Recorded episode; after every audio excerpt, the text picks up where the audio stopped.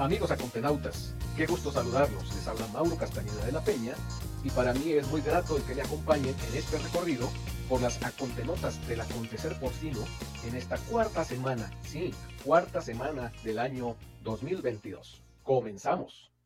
El gobierno está muy interesado en que se promueva la exportación de carne de cerdo al Japón. Por ello, la SADER y la Secretaría de Economía convocaron a una reunión virtual donde participaron funcionarios de estas secretarías, además de representantes de los estados de la República que son productores de cerdo y, por supuesto, representantes de la industria porcina. La intención es que vean el gran potencial que tiene el mercado japonés. No olvidemos que hoy por hoy la carne de cerdo es el principal producto de exportación que tiene México en ese país. El año pasado se calcula, se exportaron 112 mil toneladas, lo que equivale a 500 veintitantos millones de dólares. Eh, también, eh, estando en este mercado japonés, pues se abre la puerta a otras naciones del área Asia-Pacífico. La presentación pública para el Instituto Mexicano de la Porcicultura se reagendó para el día 3 de febrero del 2022.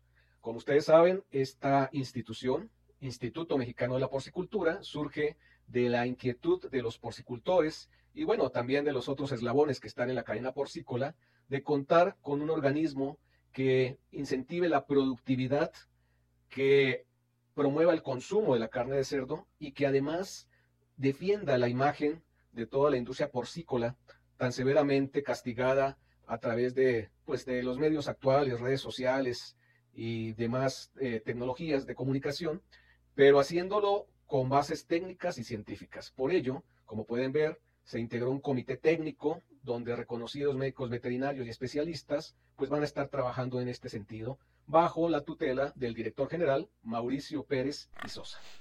Los directivos, ejecutivos y trabajadores de la empresa canadiense Jeffo comenzaron el año muy motivados anunciando la inauguración de la nueva planta que le permitirá a la empresa producir hasta un 400% más de sus productos y soluciones nutricionales.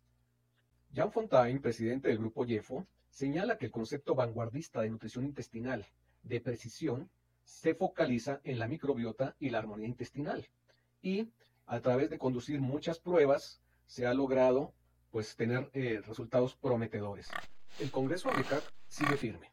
Del 9 al 11 de febrero está programado se realice en Tepatitlán, en su versión presencial, y por supuesto también en esta ocasión se quiere tener el formato virtual, o sea, va a ser un congreso, congreso híbrido.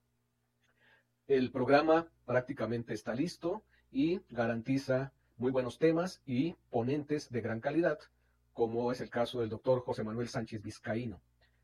Sin duda, se espera una buena afluencia y se está cuidando por lo mismo muchísimo las medidas de bioseguridad se va a pedir que la gente lleve su certificado de vacunación o en su defecto una prueba PCR.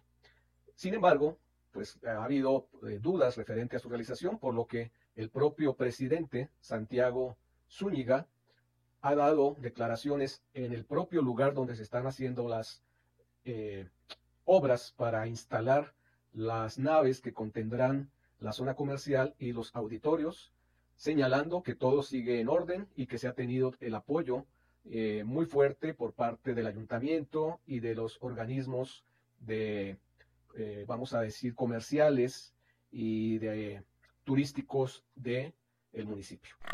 Y otro evento que sigue muy activo es el IPBS 2022, que se realizará en Río de Janeiro, en Brasil, en el mes de junio, convocando a todos los médicos veterinarios especialistas en cerdos del planeta avisan los organizadores que se tiene hasta el 31 de enero para mandar los resúmenes relacionados con las diferentes eh, temáticas que se atenderán en el Congreso, como son enfermedades virales, bacterianas, inmunología, en fin.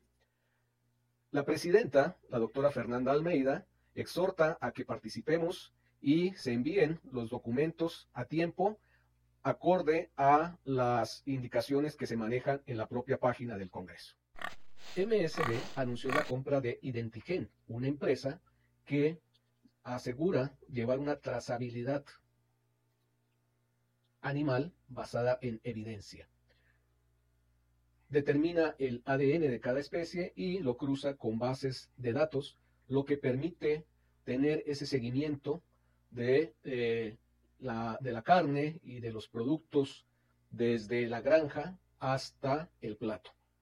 Como pueden observar, se está utilizando para carne de res, cerdo y mariscos, además de la parte avícola. La empresa Quequén anunció de su primer embarque de carne de cerdo a Angola. Señala que se enviaron 22 mil kilogramos de cortes de lomo de cerdo, o sea, un contenedor, a este país africano. Hace un par de meses, a finales del año pasado, Norson hizo lo propio. Evidentemente da gusto saber que carne mexicana, carne de cerdo mexicana, está llegando a estos lugares tan apartados y qué bueno que están generando divisas. Y esta es otra noticia muy grata, donde vemos las bondades del cerdo que por sí ya conocemos, cómo puede ser un proveedor de órganos muy importante para los humanos. Es una cirugía donde se hizo un trasplante de corazón a un paciente humano que no tenía de otra, no, no había más opción que trasplantarle un corazón porcino. ¿Y por qué? Porque estos cerdos están trabajados genéticamente con la eliminación de genes eh, que hacen que los órganos sean rechazados y además se han insertado genes humanos que favorecen el que los tejidos puedan ser rápidamente integrados al organismo. Y no nos resta más que agradecerle a nuestros patrocinadores Despo, MSD Salud Animal, BIQ de México, Lipofit y Jeffo el apoyo a la realización de esta transmisión.